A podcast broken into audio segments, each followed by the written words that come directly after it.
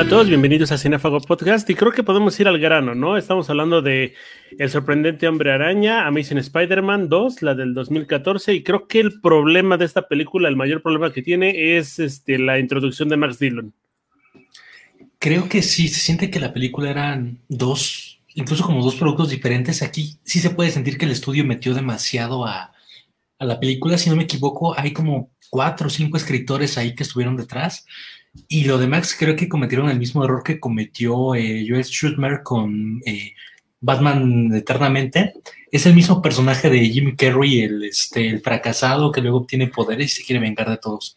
Creo que el villano es muy risible y creo que es un retroceso a comparación de lo que habíamos visto con el lagarto, que era un, villano si bien no es memorable, es un villano que tenía como claras sus intenciones, era imponente y no rozaba en lo, en lo ridículo, ¿no? Creo que desde el cast no me convenció y creo que no, este, no, no supieron ejecutar correctamente al personaje. Se siente muy soso, muy ñoño. No hay manera en que generes empatía con Max. Híjole, yo aquí difiero, no sé, como que lo sentí muy, eh, esa, este Max de la serie, esta como 3D de Spider-Man, eh, no me acuerdo cómo era, espectacular Spider-Man. No, era solo Spider-Man de Spider-Man, pero tenía el, este, me acuerdo que el mismo doblaje, ¿no? Aquí en México. Entonces ahí te das cuenta cuando Max pues, era buleado y luego cuando muere, por así decirlo, ya hace su transformación hacia, hacia Electro en la serie. Como que lo, sentí muy próximo aquí, de verdad, así como que dije, no, a mí sí como que me cayó bien. Quizás no una empatía para decir nivel Stephen Wolf, por así decirlo, pero este sí le faltó un poquito, pero sí, sí me cayó bien. Ahora decir, no, pues yo entiendo la necesidad de que, de volverse un villano, ¿no? O sea, sí, sí como que tiene el origen de un villano de clásico, ¿no? Yo le decía clásico, este, pues era apartado de la sociedad, por ejemplo, cuando dice que va a tener su fiesta y que ya está llena, y, pero pues es como que chale, no manches, o sea, está culo eso, ¿no? Y ya pues de ahí en fuera, eh, pues sí me gustó como su apariencia, eh, sobre todo cuando en la, pela final, ahí me gusta ya cuando como en ese traje, que, igual no, me acuerdo que no se explica, el traje este ya de, del, como de spandex, por así decirlo, no se explica, ¿no? Y pues no sé si eso ya sea cosa mía, pero no me quedó muy claro, eh, quizás sea ya alguna escena, como dices tú, que se eliminó, porque hay muchas escenas eliminadas, ¿no? No sé cuántos cortes subieron, no sé cómo incluso fueran los primeros este, test screenings, pero esta cosa que llevaba aquí al lado en su, en su parte lateral de, la cabeza, nunca se explicó, o sea, era como tal un, modulador, un regulador, mm, no sé. Marcapasos. o sea, pero son cosas como que no, no se terminan de explicar, a menos con este personaje, entonces sí como que mm, ahí me, me falló tantito, pero pues sí, no, no puedo decir que es un mal villano, pero me, me gustó, me gustó bastante. Yo tengo un problema con él y es que puedes explotar muchísimo Jamie Foxx, ¿no? Me acuerdo mucho de Django cuando vi esta película, porque lo veo, es como todo lo contrario, no, lo, no le hallo una forma, no le, no le encuentro algo padre. Sí, sí, sí, sí, lo entiendo, sí empatizas en la parte de él donde es buleado, donde el pobrecito y demás, pero creo que para un villano de Spider-Man creo que se merecía un trasfondo más interesante, ¿no? Creo que hubiera pudo, pudo ser un poquito más amenazante y creo que a pesar de que a mí me gusta mucho la secuencia, creo que la secuencia dubstep este, no tiene ningún tipo de chiste en la serie, ¿no? Se ve padre, pero pues no tiene, no te aporta nada. Sí, es que justo creo que es como el villano más eh, flaco que hemos visto, eh, con, el perdón de Venom de Sam Raimi, el, el, villano más flaco que hemos visto en una película de El Hombre Araña, porque no, siento que queda de ver, o sea, el villano del lagarto eh, había quedado en, una buena posición, incluso te van como mostrando que, este, pues, que, va a haber como más cosas de Oscar y tienes la expectativa alta, ¿no? Eh, yo no recordaba esa serie animada que mencionó Daniela ahorita, bueno, es, es encarnación de Electro, pero recuerdo que es un poco la de Espectacular, que también me gustó mucho, que se me hace que es un buen origen del villano, igual un eh, renegado social y esto, pero creo que que no roza en lo ridículo. Y justamente creo que ese es el problema de, haber traído a Jamie Foxx. O sea, Jamie Foxx me parece que no es un actor que, mm, que dé como parece el papel de, prestarse a la ridiculez, porque yo creo que siento que incluso lo hicieron como para, para humillarlo o, algo por el estilo. Hay cosas incluso que no, que no quedan claros. Eso de extraerle el diente con, este, con electricidad es como de, mm, no sé. Eh, creo que incluso a mí me gustó más. Y evolución del villano del duende de Harry Osborn, pese a que físicamente no me gustó, creo que el villano está como un poco mejor trabajado. Y eso sí, pues tuvimos como demasiados villanos, pero creo que en, en que les gusta, en media hora que vimos al duende tuvo un mejor desarrollo que el de, de Jamie Foxx. Es la contraposición del personaje. A final de cuentas, es, va teniendo un trasfondo, entiendes las motivaciones de Osborn para meterse el veneno de araña. Y pues finalmente este, el enfrentamiento entre estos dos, ¿no? Y la secuencia del dubstep sí, este, mm, creo que se pasa porque fue musicalizada por Hans Zimmer, pero ese, su, ese witchy witchy araña ahí con, con electricidad como que, como que no tiene una razón de ser. Eh, creo que ahí no, no le tañeré tanto a, Hans Zimmer porque pues, si te dan cuenta, hubo un como mil aquí compositores de música, o sea, eh, incluso estuvo este, no me acuerdo la verdad, pero el punto es que hubo, hubo, bastantes hay compositores musicales, sí Hans Zimmer este, aportó bastante, pero sí tal vez fue, fue como mucha ambición del estudio, ¿no? Eh, pienso que esto del dubstep como que quisieron decir, este, no, pues vamos a hacer, si este güey es eléctrico y como el dubstep es como música eléctrica, zoológico eléctrico, ¿no? Entonces, este, bueno, ahí sí como que no, no, no me convence tanto la música, pero, o sea, yo sí sigo defendiendo a, Jamie Foxx, no creo que haya sido ridículo, creo que pues, sí fue, como te dije, tiene como un origen de villano bastante clásico, no, no, no, no, genérico, pero es clásico. Eh, y claro, ¿no? O sea, creo que sufre lo mismo de villanos de Batman de, de Keaton, ahí, este, y, también de Keaton, porque ya saben, ¿no? Y también de, de, este, de Harley Quinn, ¿no? o sea, todos tenían anteojos, se vuelven malos y les cura la miopía, ¿no? Y en el caso de, de Jamie Foxx, sufrió tratamiento ortodoxia. Tomando en cuenta esa lógica, el mismo Spider-Man es un villano, ¿no? También deja de tener este, anteojos a fin de cuentas. Pero creo que también otro de los problemas de la película es que tiene muchos villanos. Es el mismo error del que pecó Spider-Man 3 y creo que no se aprendió una lección. Eh, pudieron haber desarrollado muchísimo más al de Verde en esta ocasión, dejar igual a Electro en la, en la siguiente o al revés, pero enfocarse bien en un villano, desarrollarlo chido y darle el peso que debería tener, ¿no? Porque más bien aquí parecen como obstáculos que tiene el personaje y no hay un verdadero antagonista para mí. Lo que sí está perfecto y que me gusta muchísimo es ponerle el dilema ético a Spider-Man de o salvas a tu amigo o haces algo incorrecto, ¿no? Sí, justo creo que, por eso se siente como muchísima mano del estudio. Eh, se siente como demasiados villanos, demasiadas como tramas. Incluso hay cosas que no, eh, que no se les da una continuidad con la película anterior, por ejemplo, de, del tío Ben y de que estaban buscando al asesino, no tenemos eh, prácticamente noción de, eso, ¿no? Y me gusta que se retome la historia de, los Parker y, que lo relacionen justo con Oscorp, pero esto de los villanos, yo creo que era... Eh, la película pecó de lo mismo que pecó este, la era de Ultron y Batman Superman.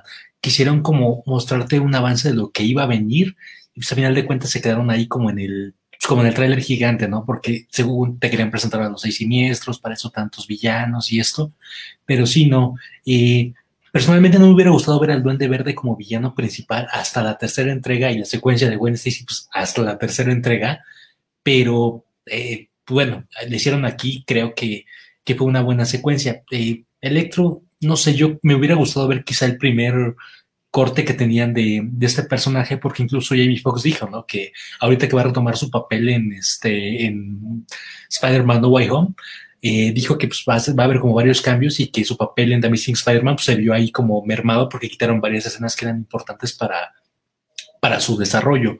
No sé, o sea, yo creo que, que es bueno. Alexei Sinsevich creo que sí es el más desperdiciado de todos. Me hubiera gustado más verlo como Sinsevich ahí al inicio, pero eso de meterte al final y que te pongan como la pelea que nunca ves también es como de, mm, solo lo metieron ahí en, eh, pues para vender ahí en el póster y en el tráiler. Este, iba a decir que tal vez este Rino no me, no me chirrea tanto, pero sí habría dado que al final pues es cuando ya tiene su, su traje, ¿no? Entonces yo creo que ah, si nos hubiéramos quedado con lo del inicio, que es cuando pues, solo roba el, camión, ¿no? El camión, eh, Harry nada más ahí como entendiendo que primero es amigo de Peter y después ya es como de, no, pues Spider-Man, eh, odio a Spider-Man, pero sigo sabiendo que Peter este, es mi amigo, sigo, bueno, sin saber su identidad secreta, pero solo enfocándose en, lo que fue este Electro, pues habría sido bastante bien, o sea, igual la muerte de Gwen me la habría rodado hasta la siguiente película para, para que tuviera un mejor impacto. Eh, ay, sí, sí, este, villanos, mm, mal, ahí, mal ahí, ¿no? O sea. Eh. Pero aparte de, de muy muy antes la muerte de Gwen Stacy, creo que le quitan mucho valor, ¿no? Porque te ponen una en especie de moraleja o promesa más bien que le hace al capitán Stacy. Dice, no voy a estar con ella y pues nada más, no voy a romper mi promesa, perdón, voy a conservar mi promesa. Y al final dice, no, pues es que son las, las promesas que se rompen son las mejores, ¿no?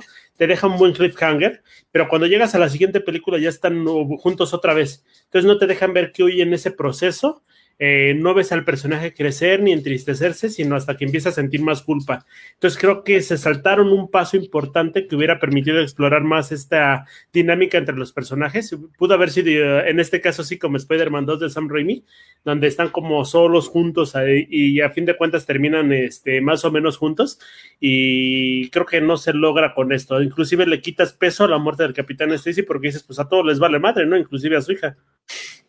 Es que se siente, se siente muchísimo el cambio de dirección y se siente como un hueco grande.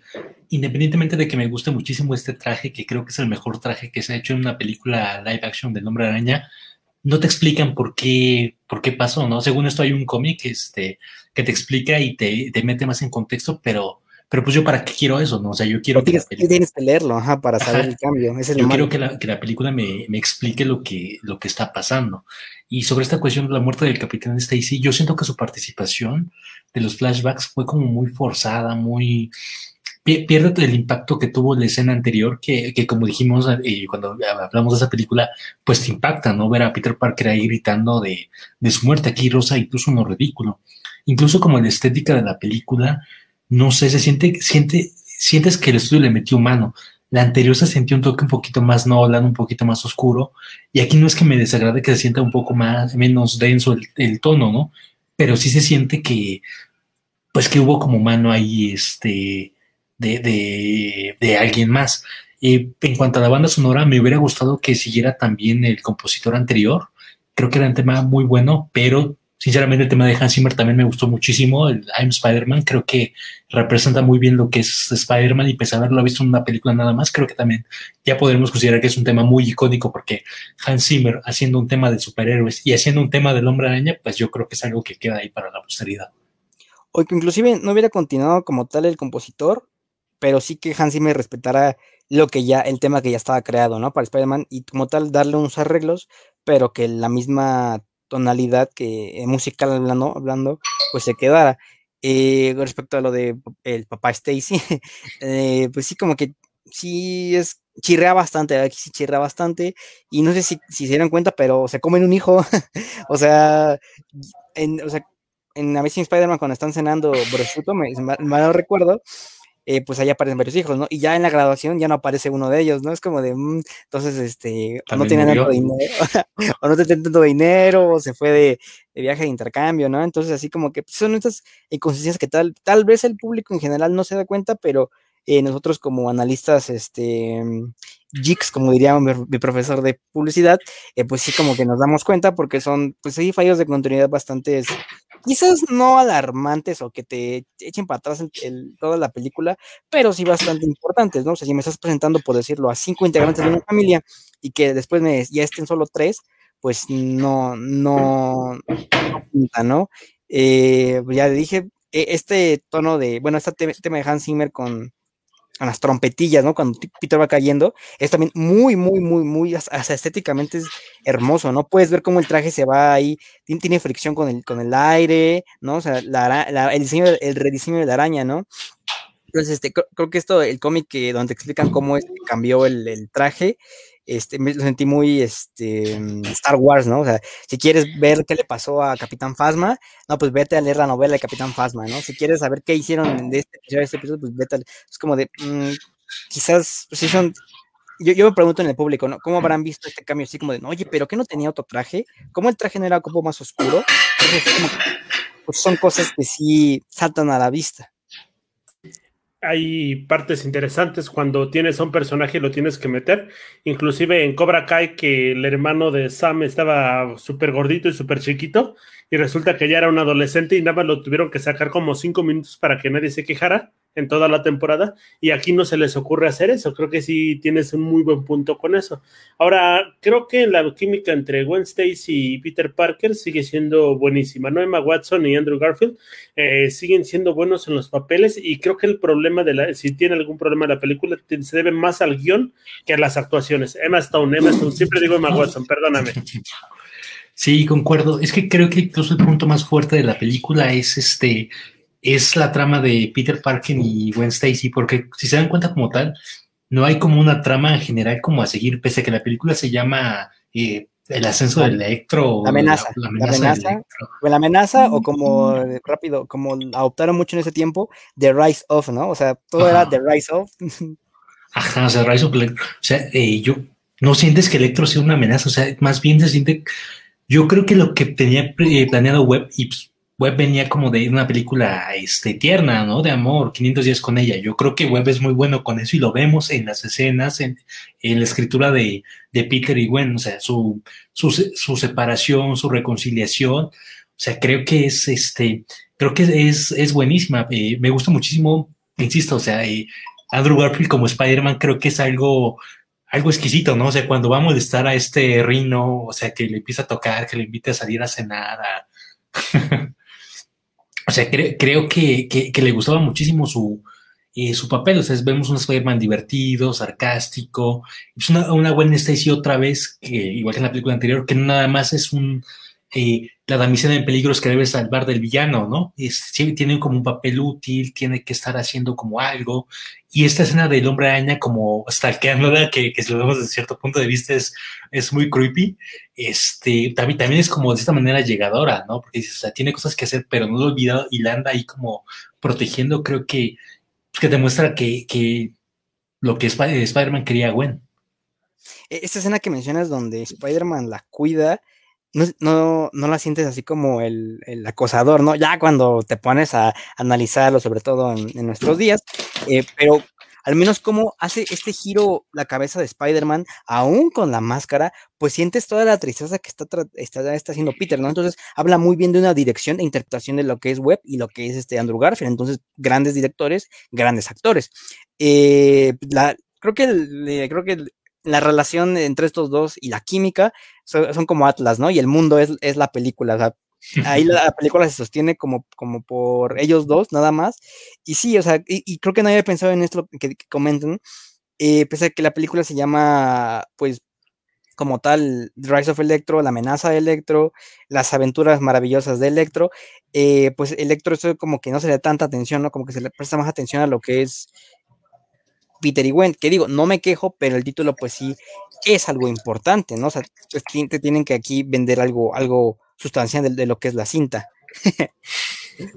me gustaría más las flipantes aventuras de Electro a todo gas pero pues no se puede tener todo en esta vida. Ahora que mencionan la química que hay entre Gwen y Peter, me gusta mucho ver a esos dos personajes en pantalla, y, pero me, gusta que también les metan un conflicto, a pesar de que creo que ese es el problema de la película, hay mucho conflicto. Tienes tres conflictos en específico, el de el del Duende Verde, tienes el conflicto de Gwen y la promesa, y aparte la decisión de Spider-Man de irse a Londres, ¿no? Creo que me gusta que estén esas coyunturas, pero si hubieras tomado un problema en general, hubieras resuelto muchísimo mejor la película porque le das un objetivo al personaje. Más parece que estás viendo episodios de la serie, eh, bueno, episodios de una serie eh, sin contexto, autoconclusivos, y que aparte de todo, este, te los están dando salteados.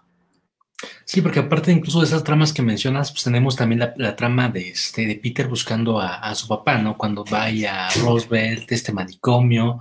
O sea, es que era lo mismo, o sea, estaban tan seguros del éxito de la película que dijeron, ah, sí, vamos a sacar de aquí los seis siniestros, y una precuela de la tía May, y una pre porque si incluso una, una, película planeada de la tía May, este, una película de, de los Richard Parker como agentes, ¿no? O sea, sí no se siente como, se siente una película sumamente saturada incluso yo cuando la volví a ver el domingo para, pues como para esto, eh, sí ya la sentí como un poco más larga. O sea, y la parte que más sentí larga fue justamente las escenas de, de Electro y de los villanos. Creo que la parte que más disfrutas es la parte de Gwen y de este y de Peter. O sea, incluso te ponen la canción de Gone Gone Gone de Phil Peltz que me gusta muchísimo y queda súper bien con, con, lo que estás viendo. Es Son Gopsula cuando es su reencuentro ahí previo a la aparición de Electro. O sea, creo que, ellos se llevan la película, este, ya como dijo, ¿no? Eh, David, ahí como Atlas. Eh, que yo diría que después se, lleva esto sería este eh, Harry Osborn, porque es justamente la relación contraria a este Peter con su padre, ¿no? O sea, pese a que eh, Peter que extraña a su papá, lo quería, bla, bla, y aquí es Osborne, yo no te quiero, este, eres un tonto, nada más te puedo dejar esto y a ver si te puedes salvar con esto. Que también no me explico, no tiene mucha lógica que, que Norman se murió hasta los cincuenta y tantos, sesenta años, y este, y Harry a sus veinte, veintitantos años ya está como ahí fallando, creo que, que se adelantaron muchísimo para esto, ¿no? El, personaje, el desarrollo del personaje de, del duende pudo haber ido muchísimo más, este, más para una secuela, pero yo creo que se, quisieron a, pues, aventurar a lo de la muerte de, de, Gwen, que creo que me gustó y también es de lo bueno de esta cinta, porque lo sientes, porque con todo lo que te están poniendo en la película, en el mejor eh, tramo argumental que es Gwen y Peter, la musicalización, su reencuentro, el me quiero ir contigo, tú eres mi destino, para que al final la maten, o sea, yo me acuerdo que yo proyecté esta película en el cine y a mí me gustaba la neta bien masoquista este, asomarme en esa secuencia justamente en el cine, que dato cultural se le spoilé a Daniel una vez este, en un grupo de Facebook porque tomé fotos. Este, pero cuando tú veías esa escena en el cine, todos se quedaban callados hicieron impacto de la gente cuando daba el azotón. La gente se quedaba así como impactada, ¿no? Y, no había ninguna risa, ningún sonido, porque, pues, o sea, es, es el mejor arco de la película, el que te duele. Está hecha esa escena para que para que lo sientas eh, así como Peter Parker. concuerdo, y incluso la vestimenta, ¿no? Lo que es este, que lleva Gwen Stacy, pues recuerda lo, a, cuando mata ahí, bueno, cuando el duende verde la roja y Spider-Man en su afán de querer saltar, querer salvarla, pues es cuando, incluso eh, en, en el cómic, el dato cultural, hay un debate, ¿no? Sobre qué mató a Gwen Stacy, sin, si ¿La, caída? La, caída o el, el, el este, el, ¿cómo se llama? El latigazo. Vamos a ver, como de. Y, creo que eso es lo que hace rico tantos años después de que muera Gwen Stacy, este, es el impacto cultural, ¿no? Y aquí, pues, creo que hasta lo sientes más, ¿no? Porque es como de ¡crack!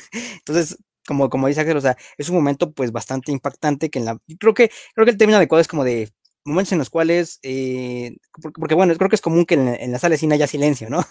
Las escenas de risa, pero es como que en momentos en los cuales de verdad todo está, toda la atención y también incluso en la mente estabas centrada en lo que pasaba en la pantalla porque es como de, no te esperabas, ¿no? Salvo los spoilers que, que Axel ya, ya mencionó, pero son, cosas que tal, ya, quizás ya venían, ¿no? Quizás este, la muerte, como ya dijeron, se hubiera reservado para una parte 3, y aquí la 2, eh, pues concentrarse en lo que era la, la relación con, con Harry.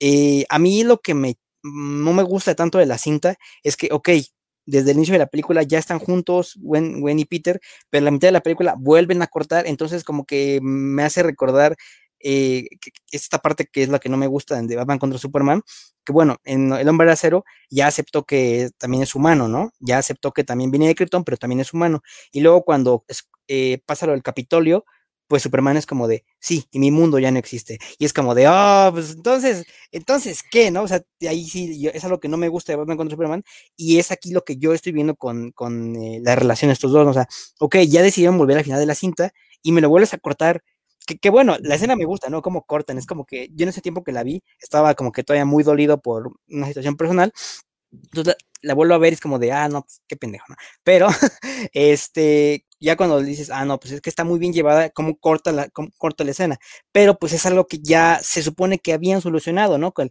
al Peter al decir, las promesas que se rompen son las mejores, porque está desafiando a la, a la promesa que le hizo su, a su suegro, pues e, era buena, ¿no? Pero aquí es como de, mm, no, volver otra vez, no, eso no me gusta. Entonces, es lo que único que no me gusta eh, de, de, la relación de estos dos. Ah, y pues la escena de aquí del, del puente, bellísima, bellísima. Esa tarde, mí los atardeceres me gusta mucho y el diálogo es muy, muy Spider-Man, muy, bueno, muy Spider-Man con Gwen, o sea, porque eh, recordemos que su, amor de ley, de ley es, Mary Jane, muchos dicen que es Gwen Stacy, para mí es Mary Jane, y incluso esto que dice Axel de cómo se diferencian las dos, una es la de en apuro y otra es la que le ayuda a, pues a combatir a los villanos, se siente muy marcada, ¿no? No es como que una, una, por decirlo, una Mary Jane rubia, ¿no? No lo es, porque las dos, los dos personajes están caracterizadas con dotes muy específicos de lo que uno se enamoró con este, con, con, con las que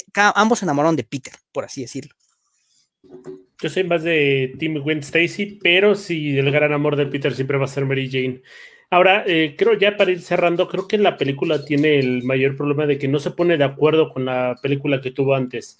Eh, específicamente lo menciono por la cuestión de los padres de Peter, porque es una, es una historia muy interesante. está padre que por fin se aborden los este, en el cine, pero no tiene ni pies ni cabeza aquí. O sea, los papás son, este, dejan, a, o sea, quieren salvar a su hijo y lo único que se les ocurre es irse y dejar al niño en, en, este, en manos de ancianos, ¿no? O sea, cuestiones como esas creo que no son lógicas y creo que no es algo que harían los papás de Peter Parker y creo que ese es uno de los mayores problemas. Creo, que sí, eh, creo que, que, trataron como de adaptar un poco la, eh, el origen de, de, los Parker, porque como se basa más en Ultimate esta onda, y según yo, en el universo Ultimate, pues los padres de Peter pues mueren aplastados por Hulk, ¿no? O sea, ahí como que tiene más, más, un poquito más lógica. Eh, pero si aquí, no sé, como que no. Eh, te, pusieron mucho misterio en la anterior y aquí tienen una resolución absurda a, a, esa revelación, ¿no? Creo que, que sí se pudo eh, explotar muchísimo más lo de los Parker y aparte creo que, que va a haber como ciertas cosas que nunca vamos a conocer porque incluso en una escena eliminada eh, Richard Parker sigue vivo y va a la tumba de Gwen a encontrarse a este A, Peter y justo le dice un gran poder conlleva una gran responsabilidad.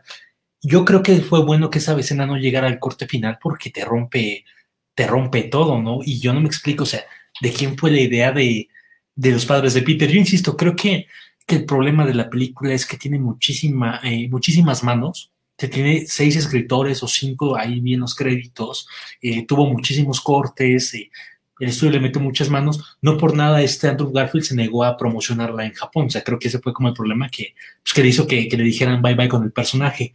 Tiene buenas referencias. Cuando muere Gwen Stacy, el, el reloj se queda parado en la 1.27 y es bien simbólico porque murió en el Amazing Spider-Man 127, hay como una, un dato cultural innecesario, pero mm, me gusta un poco el cierre me gusta que esas, que esas palabras de Gwen lo motiven nuevamente a ser como el hombre araña, porque es como, eh, voy a ser un, mejor hombre araña por ti, o sea, tu muerte me va a motivar a ser un buen hombre araña. Una desgracia que no hayamos visto qué sigue y, yo creo que esta película fue una, una oportunidad desperdiciada y es, es, la muestra más clara de, qué pasa con un personaje icónico cuando pues, el estudio quiere como como sobreexplotarlo para subirse al mame de los superhéroes, pues estaban los Vengadores con todo su éxito, querían replicarlo y realmente no, pese a que creo que el hombre araña tiene un universo para poderse autosustentar por sí mismo, creo que ganaron las prisas, las ansias, la ambición, de, pues, prácticamente Sony terminó matando la franquicia, ¿no? Pasó como con Warner, ¿no? Así como que pues creo que, si lo querían hacer, creo que si lo que querían hacer, que es evidente, hacerlo de Marvel, pues aguantar vara, ¿no? Es como de vamos a, a situar a cada personaje y después ya vemos, ¿no?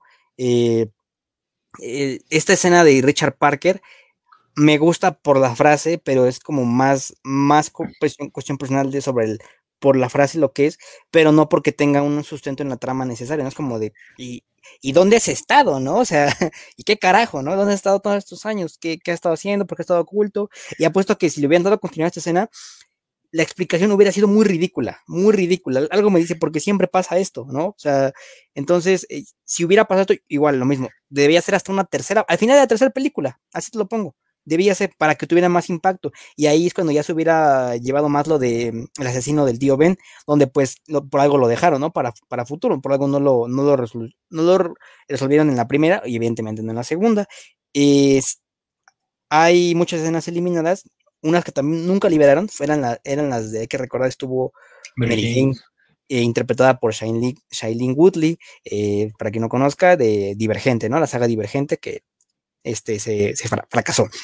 Entonces, este, pero eh, se supone que ella vivía al lado, hay que recordar que no son Mary Jane al lado, entonces una escena eliminada, y por si no sabían, eh, Peter estaba eh, componiendo el auto de Tia May, que de hecho en la película sí, sí le dice que el, auto está medio descomponido, Eh, entonces, eh, Mary Jane sale en su moto y le dice, sí, luego nos vemos, ¿no? Y según los reportes, los primeros cortes decían que Mary Jane siempre iba a buscar a Peter, siempre iba a buscar a Peter, pero nunca lo encontraba. ¿Por qué? Pues porque estaba haciendo Spider-Man, porque estaba ahí con Gwen, porque iba aquí, aquí, al lado, ¿no? Entonces, pero Mary Jane se veía la insistencia de estar buscando a Peter. Y al final, pues ya, como algo lo que me queda, lo que me gusta es que sí sale Mary Jane, sale su espalda, pero sale. Cuando... En la cafetería. En la cafetería, Rino avienta la, el, carro, se ve que una chica, eh, la, escena está oscurecida, eso es como que a propósito, la escena está oscurecida, pero si tú le aplicas un poco de edición, una chica que se espanta y tiene aquí el mandil es Mary Jane, esto lo sé porque igual en una foto de producción eh, salía Mary Jane, pues así como que, oh, ¿qué pasó, no? Entonces yo supongo que en los primeros cortes Mary Jane salía así como de, ¿qué pedo, no? Se está peleando el hombre araña con Rino, entonces eso me hubiera gustado verlo, pero si de verdad ya todo nos hubiera todo, todo el, todo el, como el paquetaxo, ¿no? Que aquí teníamos con esta película de, de bolitas, de chicharrones, de sabritones, ¿no? Para la gente rara. Entonces, este, pues, había de todo. Entonces, agregarle como Flaming Hot a esto, pues, hubiera sido peor, ¿no? O sea, pero son detalles ahí como que gustan, pero pues solo si los ves por fuera. Y que Gwen se despidió de Mary Jane. O sea, que, que esta ah, que, era, que hubiera sido interesante verla. Esa escena está en YouTube, eh, no hay diálogo así que se vean que, ay, sí, bla, bla. Son, es un güey que grabó la escena con, con una cámara y están hablando este, lo que es Emma Stone y Shailene Woodley, ¿no? Entonces, ah, porque Gwen se va a despedir de, de, Peter, pero no encuentra a Peter. Entonces, como ahí estaba Mary Jane, Gwen le dice, cuídalo por mí. Entonces, imagínate tener esto, hubiera sido peor, ¿no? Es como de, ok, se va a morir, ahora Mary Jane va a cuidar de Peter. Entonces, son como detalles ahí muy importantes que, que ya por fuera hacen más rica la película, ¿no? Pero ya analizándola más, pues sí son bastantes. Pues Daniel nos acaba de adelantar lo que yo considero un bing bong de Spider-Man. Llévala al cielo o llévala, no sé, a la, la luna por mí. llévala a la luna por mí. Eh, pues a fin de cuentas es una película que vale la pena ver pues, para saber qué pasaba, ¿no? Pero pues lo mismo, pecó de barroca y por eso pues no tuvo una tercera parte. Y creo que es lo que esperamos con un Spider-Man 3 con Tom Holland. O sea, ¿cómo lo ven ustedes? ¿Creen que sí le, Disney le vaya a atinar a esta tercera parte? Veremos, veremos. La tercera, es la, vencida, la tercera es la vencida, ¿no? Pero... Pero el tercero Ay, es horrible. Yo lo veo difícil porque está saturando muchísimo de están saturando otra vez muchísimo de personajes como que yo, como que no entienden. Yo lo digo una vez, no el multiverso, güey. No el multiverso, güey. Yo no, yo no, creo que haya van, multiverso. Van a interpretar a otras versiones. De hecho, incluso se dijo que Alfred Molina no va a ser el doctor, doctor es, va a ser un senador. Eh, Kelly, Robert Kelly. va a ser un senador. Eh, entonces, y luego, por ejemplo, con lo que pasó ahorita con Pietro, eh, entonces yo no creo que Jamie Foxx vaya a ser este Electro. Y yo desde ahorita mantengo bajas mis expectativas, que me pueden callar la boca y que espero de verdad, porque llevo esperando que me callen la boca Spider-Man en el UCM, quiero. Porque ha tenido sus momentos. No lo puedo- ya lo dije cuando rechaza ser vengador y prefiere quedarse en las calles. Eso es muy Spider-Man. Pero pues quiero que de verdad toda una película sea así. De verdad quiero. Quiero, Es quiero. que es- Marvel, enti- ti- Marvel y nosotros tienen un concepto diferente de multiverso. Para, él, para Marvel son nada más las dimensiones calidoscópicas. Para Marvel es así, ¿no? Para que no lo vio, Daniel está haciendo un pito. Y con eso nos, nos retiramos, muchachos. Muchísimas gracias. Bye. Hasta luego. Y pues, vea Spider-Man y ya.